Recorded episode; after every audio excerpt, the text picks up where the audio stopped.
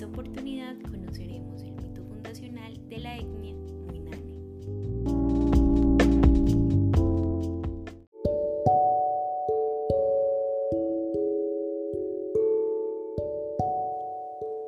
La población Muinane vive en el río Caquetá, cerca de Araraquara, en la sabana del Alto Caiguanado, sobre las márgenes de algunos afluentes superiores de este mismo que se ubica en el departamento del Amazonas.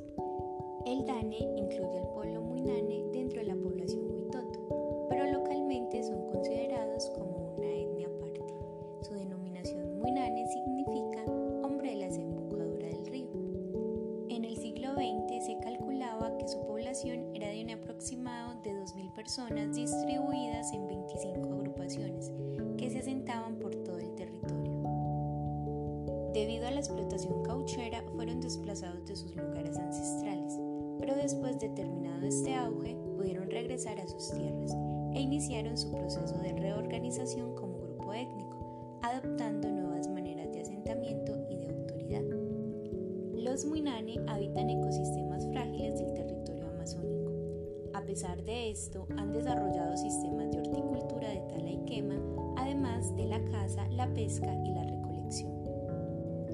Hasta la década de los años 70, los Muinane continuaron extrayendo caucho e intercambiando mercancías en los centros misionales y comerciales por productos extraídos de la yuca amarga, y actualmente se vinculan a la pesca comercial.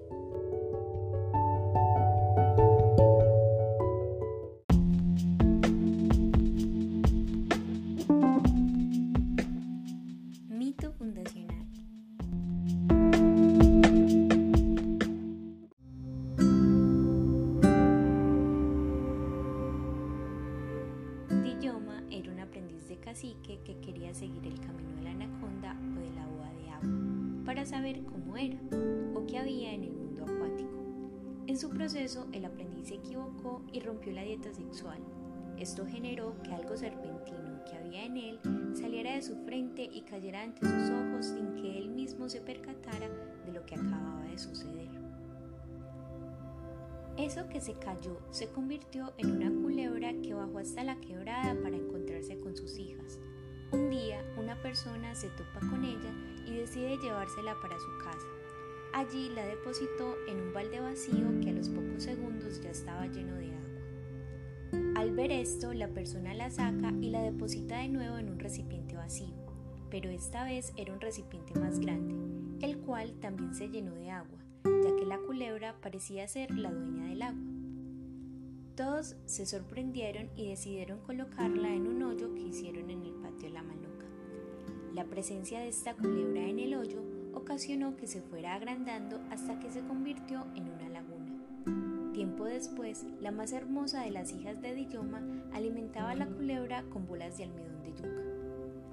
Un día, el ya cacique decide hacer una fiesta para enseñarle a todos su maravillosa mascota, pero esta se come a su hija y por ahí derecho las bolas de almidón de yuca. Diyoma, dispuesto a vengar a su hija y a recuperar los collares que ella lucía en el día de la tragedia, en los cuales residían sus poderes de cacique, se deja devorar por la bestia.